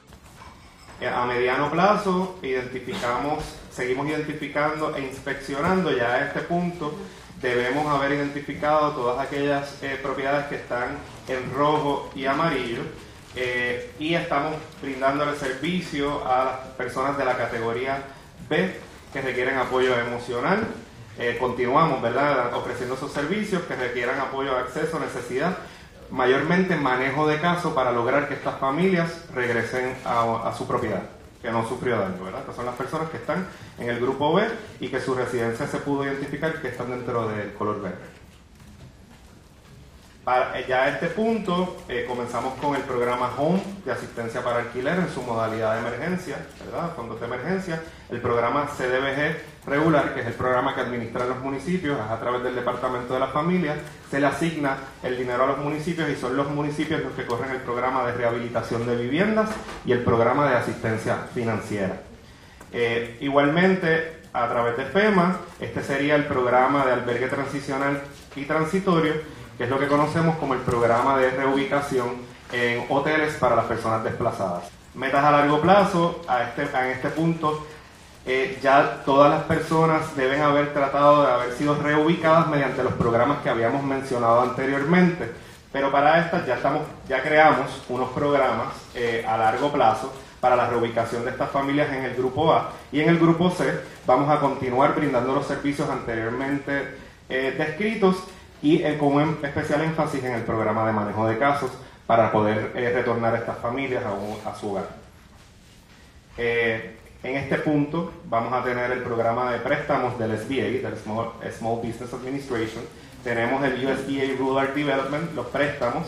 Eh, tenemos un programa estatal eh, que sería a través de, de verdad subvencionado por FEMA de contenedores en aquellos casos donde ubiquemos las familias inmediatamente en sus hogares que estuvieron colapsados o se pueden reubicar en otras áreas que hayamos designado para establecer este, este programa. Y también estamos, vamos a crear un programa estatal de construcción y adquisición de viviendas nuevas para la reubicación de familias eh, que han sido desplazadas por los sismos. También estaremos creando eh, eh, pronto, estamos desarrollando los parámetros para un programa de incentivo para la compra de hogares que va a ser subvencionado por el gobierno estatal. Esto en combinación con las ayudas que van a recibir de FEMA para poder comprar un hogar nuevo, ¿verdad? Casualmente en la mañana de hoy estuvimos reunidos con la presidenta eh, de la Asociación de Realtors.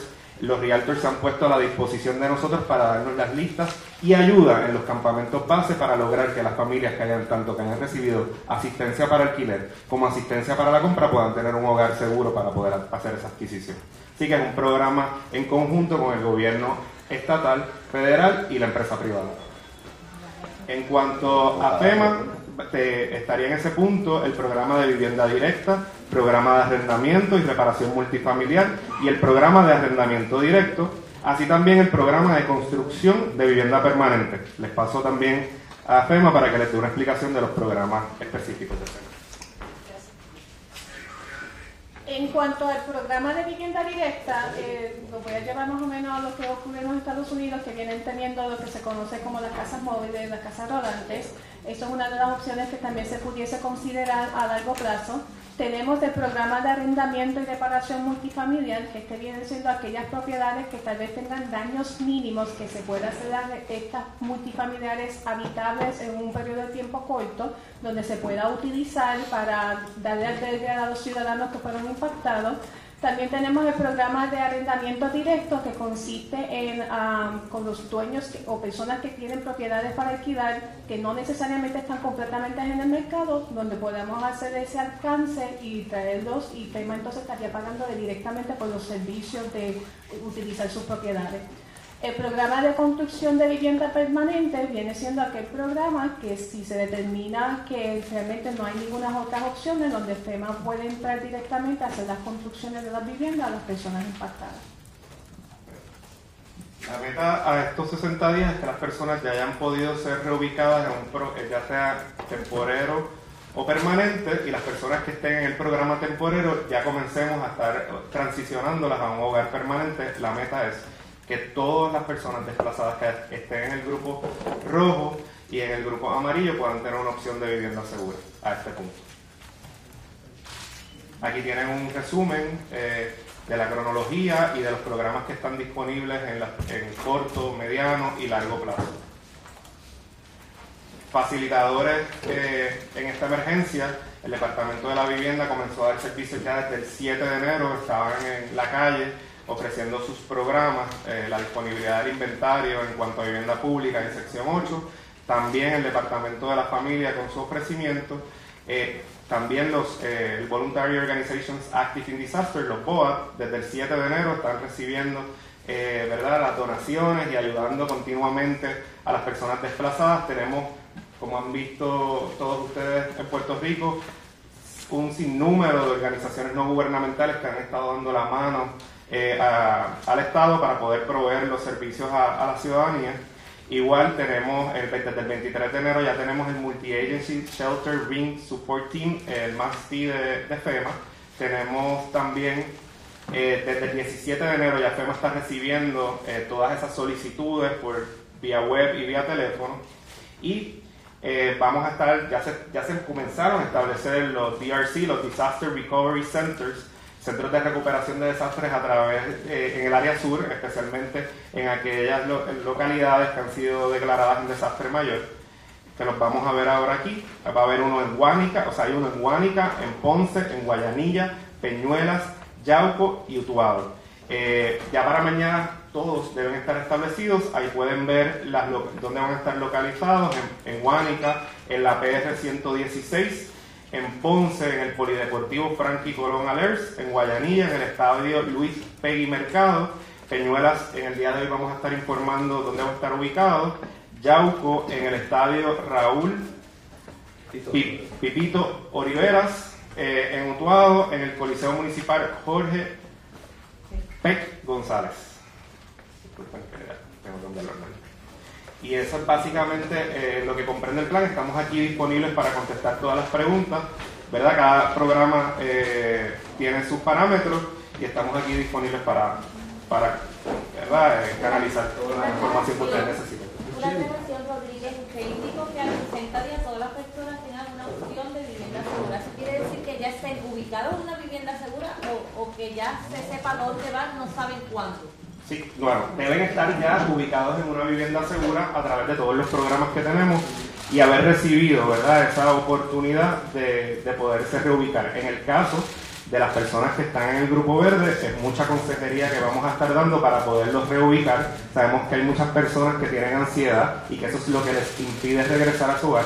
Bien importante, eh, en el caso de que siga temblando, estas fechas pueden ir moviéndose porque sabemos que la ansiedad va en crecimiento todos los días, las estructuras se siguen debilitando y tenemos que seguir reinspeccionando los hogares para poder proveer eh, alternativas. Eh, no, lo, ven las fechas desde que trabajamos el plan. ¿Puedo volver atrás? Tenemos, tenemos el 20 esperamos ese plazo el 24 de marzo, ¿verdad? No hemos cambiado, no hemos cambiado el día de hoy esa proyección. No hemos terminado la presentación.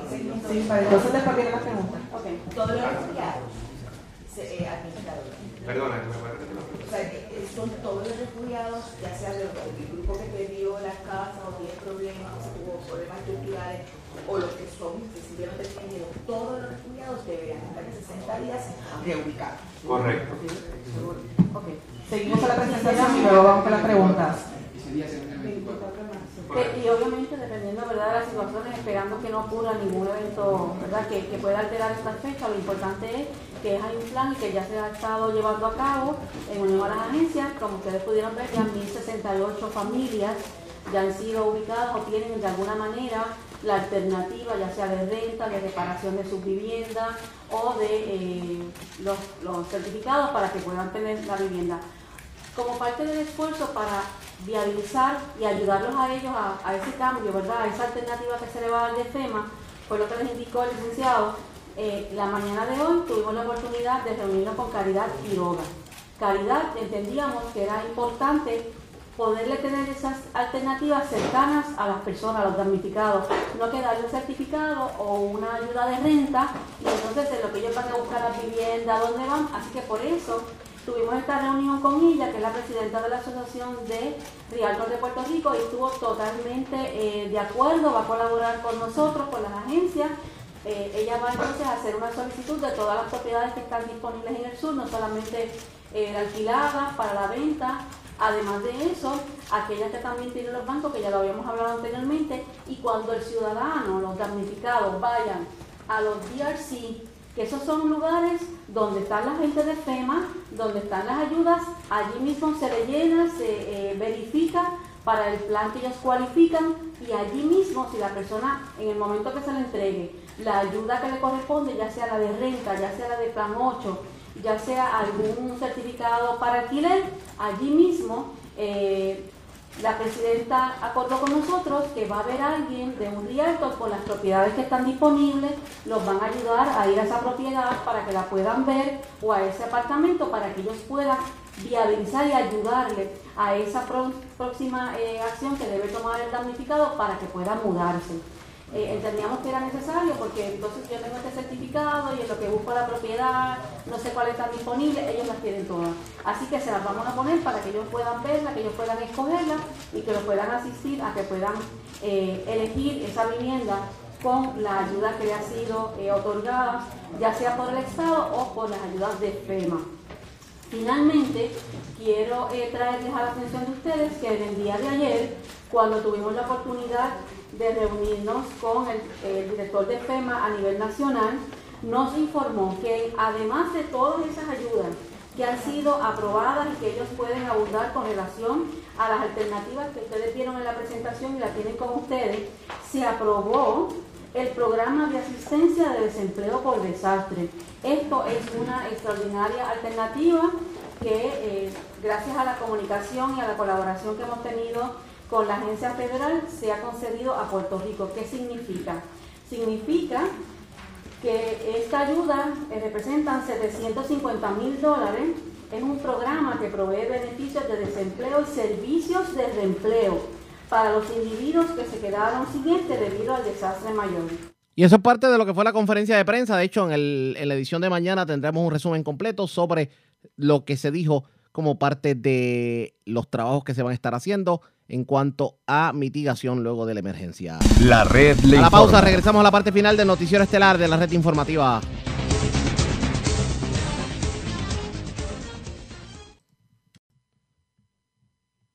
La red le informa. Señores, regresamos esta vez a la parte final del Noticiero Estelar de la red informativa. Vamos con más noticias del ámbito policiaco.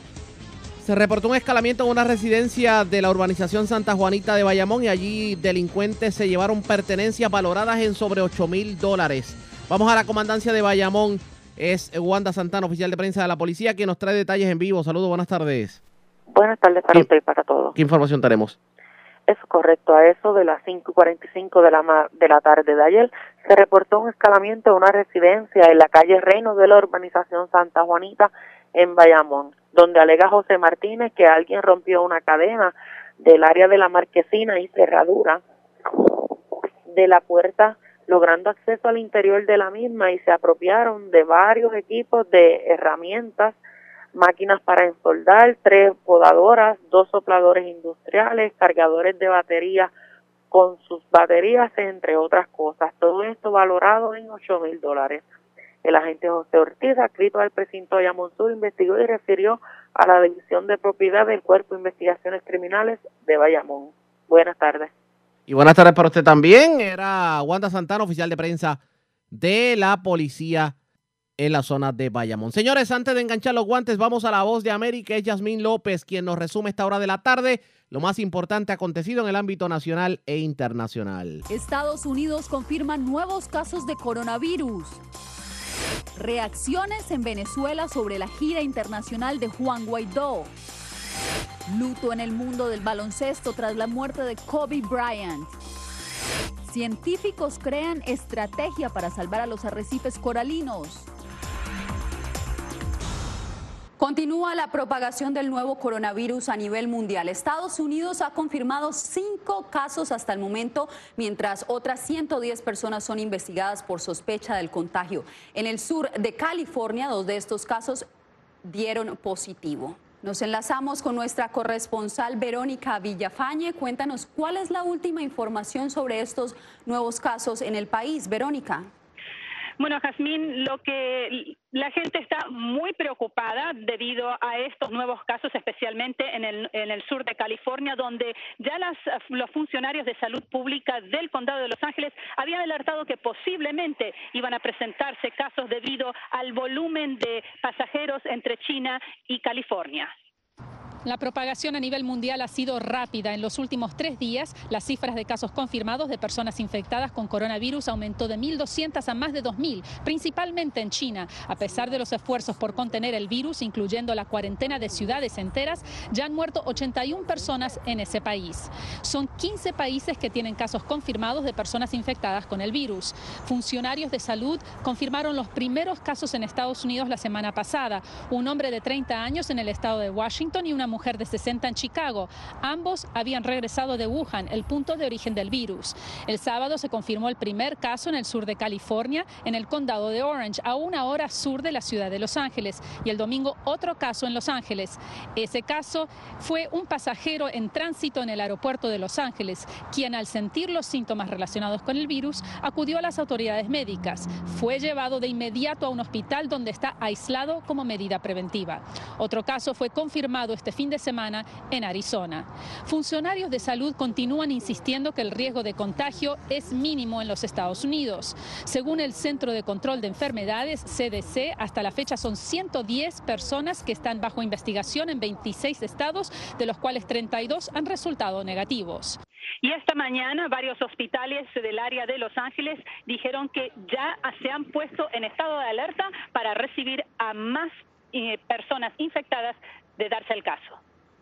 Así es, y en los aeropuertos de Nueva York, Los Ángeles y Atlanta, las autoridades han reforzado las medidas de control de pasajeros que llegan de Wuhan, China, para examinar si han contraído el virus. Gracias, Verónica. Entre tanto, también hay preocupación por el impacto del coronavirus en los mercados alrededor del mundo. El precio del petróleo cayó este lunes más de un 3.20% en los mercados de Londres. La Bolsa de Valores de Nueva York también reporta el descenso del precio del barril del crudo, mientras los expertos temen una desaceleración en la economía. Wall Street también sucumbió a las presiones bajistas y las compras se limitaron prácticamente a la deuda. Algunos de los grandes castigados por esta reacción han sido los valores hoteleros, empresas eh, de acero y las líneas aéreas, señalan los expertos. Mientras tanto, en la Casa Blanca hay una serie de actividades y situaciones que se están desarrollando. Por eso nos enlazamos con Bricio Segovia, quien directamente desde la sede del Ejecutivo nos informa. Bricio, ¿podrías decirnos qué es lo que está sucediendo en este momento allá? Hola, Yasmin. Bueno, pues eh, diversas cosas han ocurrido hoy aquí en la Casa Blanca. La primera de ellas, el encuentro del presidente Donald Trump, aquí que ha recibido al primer ministro israelí, Benjamin Netanyahu. Con él se ha reunido un día antes precisamente de que se anuncie el esperado plan de paz para Oriente Medio, un plan para intentar resolver, al menos Estados Unidos, intentar, intentar mediar en ese conflicto palestino-israelí. Ahora bien, se está haciendo sin pues consultar a las autoridades palestinas, algo que pone en duda el resultado de este plan. Lo sabremos mañana, pero también el juicio político ha estado muy presente en esta jornada. Todo empezó con este artículo del New York Times el domingo. El diario ponía la mirada en el ex asesor de seguridad nacional de la Casa Blanca, John Bolton, que abandonó la administración el pasado septiembre y al parecer no en las mejores condiciones con el mandatario. Aparentemente, el exfuncionario había confesado en el borrador de un libro que publicará este año que Donald Trump pretendía retener ayuda militar a Ucrania. Esto a condición de que el país accediera a investigar a Joe Biden, oponente político del presidente para las elecciones de noviembre. No he visto el borrador, pero decirte que nunca se le dijo nada a John Bolton, pero no he visto el borrador. Supongo que está escribiendo un libro. Los abogados de Bolton habían enviado a finales de diciembre una copia del borrador al Consejo de Seguridad Nacional de la Casa Blanca para que lo revisara y evitar publicar información sensible. Desde el equipo legal de Trump también hubo reacciones. Es tan triste que tantos estén dispuestos a vender a Estados Unidos, nuestra constitución, la verdad, la integridad y a nuestro presidente solo por publicar un libro o por cinco minutos de fama. Bolton dice que declarará bajo juramento si es citado de manera oficial y todo esto ocurre en los dos últimos días que tiene la defensa de Trump para presentar sus argumentos ante el Senado. Se espera que los senadores decidan si llamarán a testigos a finales de esta semana. Será a finales de esta semana, precisamente después de escuchar los argumentos de la defensa de Donald Trump por completo y también de abrir el turno de preguntas a los senadores. Después será cuando se someterá a votación si invitar a testimonios o no.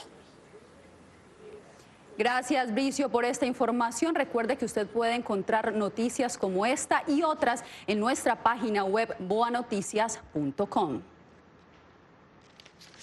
Entre tanto, el segundo día de presentación de los argumentos iniciales del equipo legal del presidente Donald Trump estuvo marcado por reacciones en el Senado sobre la posibilidad de que el ex asesor de seguridad nacional del presidente Trump, John Bolton, testifique en el juicio político. Jorge Agobián nos cuenta más. Cuando los demócratas batallaban para convencer a los republicanos en el Senado de permitir nuevos testigos y documentos en el juicio político al presidente Donald Trump, Y ciertamente no pueden tener un juicio sin John Bolton. el nombre del ex asesor de seguridad nacional del presidente Donald Trump generó aún más polémica.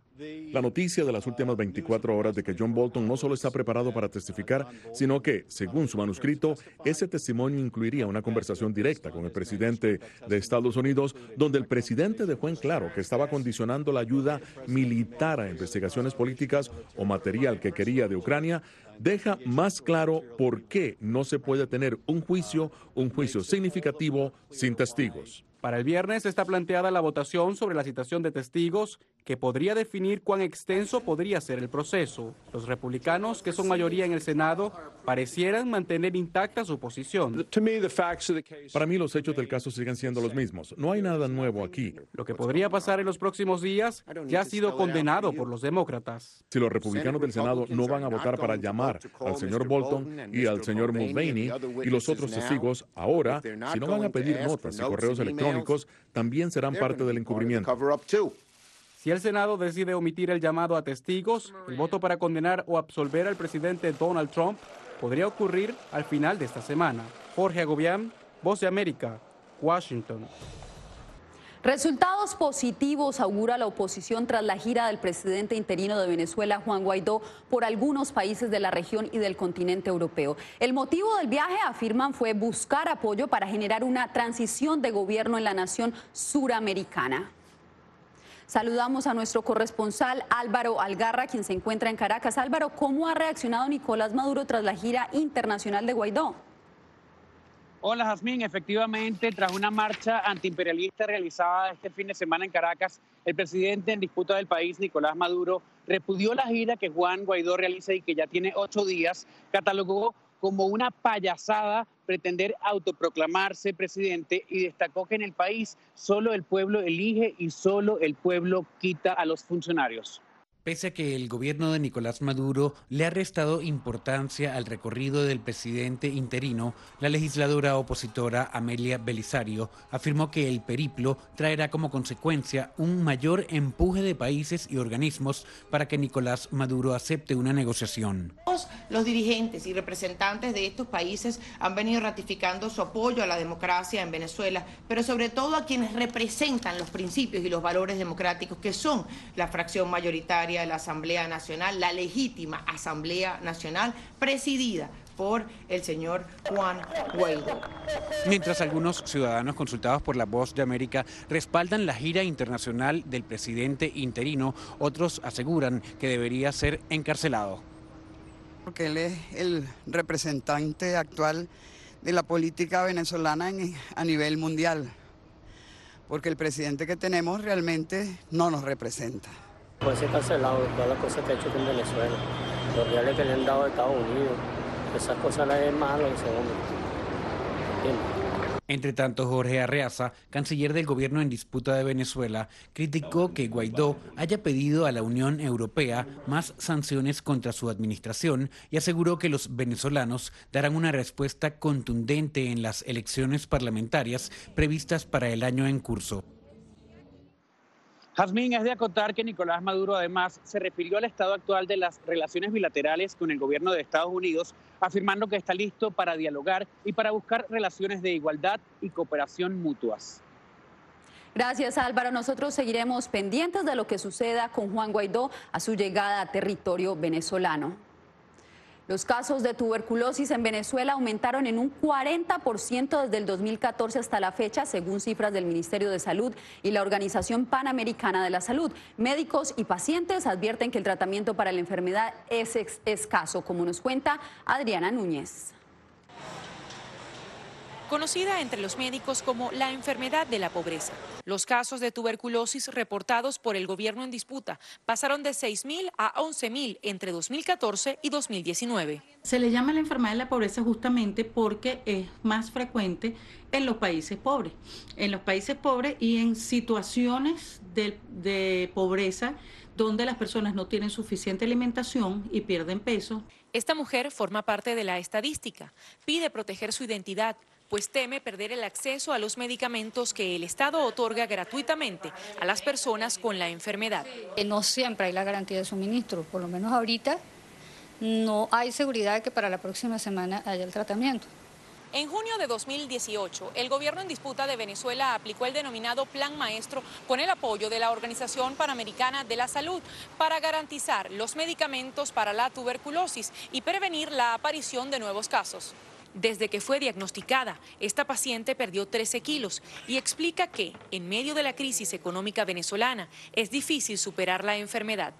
Que comer muchas proteínas, tienes que tener acceso a suplementos mm, vitamínicos, tienes que tener una cantidad de circunstancias que difícilmente la puedes tener acá en este país. En Venezuela, la tuberculosis es también conocida como el mal que mató al prócer de la independencia Simón Bolívar. Si tú estás trabajando y tú dices que tú tienes tuberculosis, oye, lo más seguro es que te, te releguen, pues como me pasó a mí. Adriana Núñez Rabascal, Voz de América, Caracas. La red le informa. Enganchamos los guantes, regresamos mañana miércoles a la hora acostumbrada cuando nuevamente a través de Cumbre de Éxitos 1530 del 1480 de X61 de Radio Grito y de Red 93 también de Top 98 le vamos a llevar a ustedes el resumen de noticias más completo de la radio este entonces. Que la pasen bien.